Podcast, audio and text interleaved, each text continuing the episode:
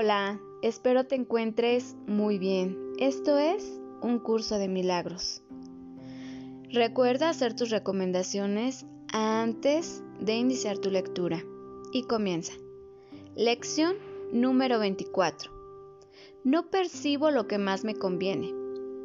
No te das cuenta en ninguna de las situaciones que se presentan ante ti del desenlace que te haría feliz. No tienes, por lo tanto, una pauta por lo que regir debidamente tus acciones, ni manera alguna de juzgar sus resultados.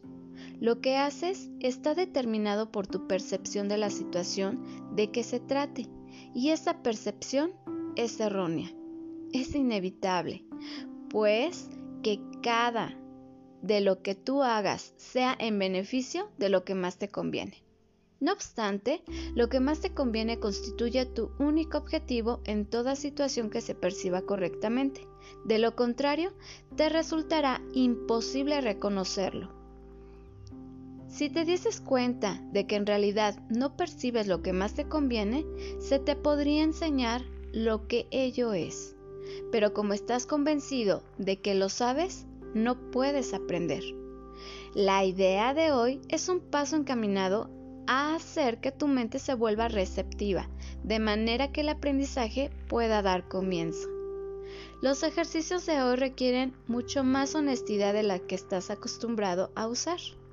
Te será más útil examinar unos pocos temas honesta y minuciosamente en cada una de las cinco sesiones de práctica que se deben llevar a cabo hoy, que un mayor número superficialmente.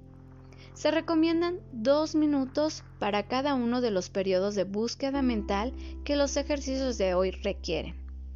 Las sesiones de práctica se deben comenzar repitiendo la idea de hoy, a lo que debe seguir una búsqueda mental con los ojos cerrados de aquellas situaciones en tu vida que aún no estén resueltas y que actualmente te están causando desasosiego.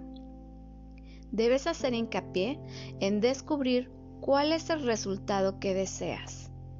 Te darás cuenta muy pronto de que tienes varios objetivos en mente como parte del resultado que deseas y también de que esos objetivos se encuentran en diferentes niveles y de que con frecuencias son conflictivos. Al aplicar la idea de hoy, nombra cada situación que se te ocurra y luego enumera minuciosamente todos los objetivos que te gustaría alcanzar en el desenlace de la misma. El modelo que se debe seguir en cada caso debe de ser más o menos así. Lo que me gustaría que ocurriese en relación con es que y que sucediese. Y así sucesivamente. Trata de abarcar tantos diferentes desenlaces como honestamente se te ocurran, aun cuando algunos de ellos no parezcan estar directamente relacionados con la situación, o lo que es más, ni siquiera parezcan tener nada que ver con ella. Si haces estos ejercicios correctamente, te darás cuenta de inmediato de que estás exigiendo de cada situación un gran número de cosas que no tienen nada que ver con ella te percatarás asimismo de que muchos de sus objetivos son contradictorios y que no tienes resultado concreto en mente y que no puedes por lo menos que experimentar desilusión con respecto a algunos de tus objetivos, independientemente de cómo se resuelva finalmente la situación. Después de pasar revista a tantos objetivos anhelados como puedas para cada situación aún sin resolver que cruce tu mente, di para tus adentros. No percibo lo que más me conviene en esta situación. Y pasa a la siguiente. ¿Qué me enseña esta lección? Situado en la parcela del ego, identificado con la individualidad, con la separación de Dios y del Hijo de Dios, nuestros hermanos, no podemos más que percibir el error, pues nos encontramos identificados con lo perecedero y temporal, lo que nos lleva a tomar decisiones inspiradas por el miedo, por la culpa y por la necesidad de redención. Siendo así, lo que percibimos no es más que lo que nos conviene, pues permanecemos prisioneros del error y nos apegamos a él, pensando que es lo máximo que podemos conseguir. Entonces nos dedicamos a querer mantenerlo y cuanto más lo intentamos, menos lo conseguimos, pues es perecedero. El ego se percibe a sí mismo como temporal y eso le produce un profundo miedo que condiciona toda su estructura mental. El miedo se encuentra implícito en todos sus pensamientos y emociones y lo comparte con el mundo exterior creando confusión, ataque y destrucción. Es por ello que la percepción debemos ponerla en manos del Espíritu Santo para que Él, que conoce la verdad, nos aporte la visión de la unidad y de lo eterno. Nuestra voluntad debe ser la voluntad del Padre.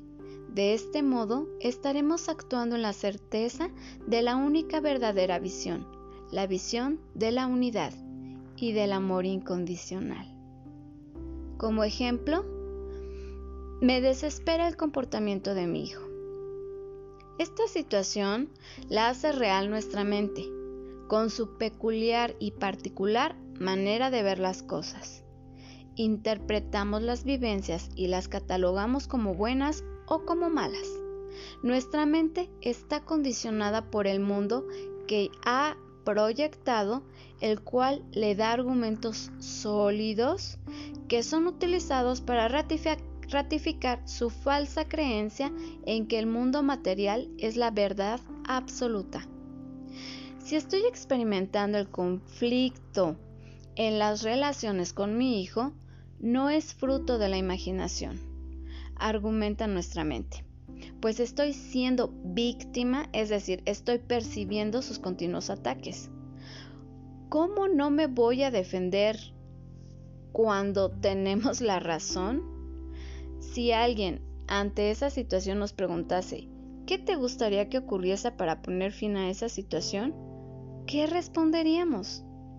Si nuestra mente se encuentra identificada con el ego, seguro que aportaría muchos argumentos para dar respuesta a esa cuestión. Por ejemplo, lo que me gustaría que ocurriese con esa situación de conflicto es que mi hijo encuentre un trabajo y se pudiese independizar dejándonos tranquilos de una vez por todas. Que encontrase una novia y se decidiera a vivir con ella. Claro, fuera de la casa.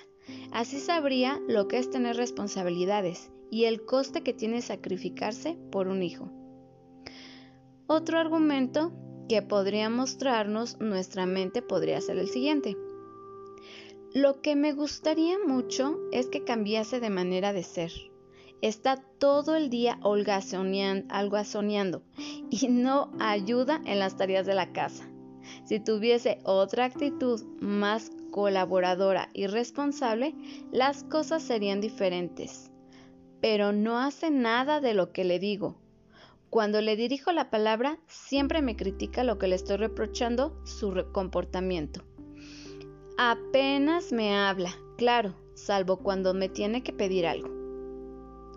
Si aplicamos las enseñanzas de esta lección y dado que es nuestra voluntad ver las cosas de otra manera, desde la visión de la unidad, ante esos argumentos de nuestra mente, nos diéramos que por muy conscientes que parezcan ser, la verdad es que no nos lleva a percibir lo que más nos conviene. Por lo tanto, no nos dejaremos seducir por sus cantinelas.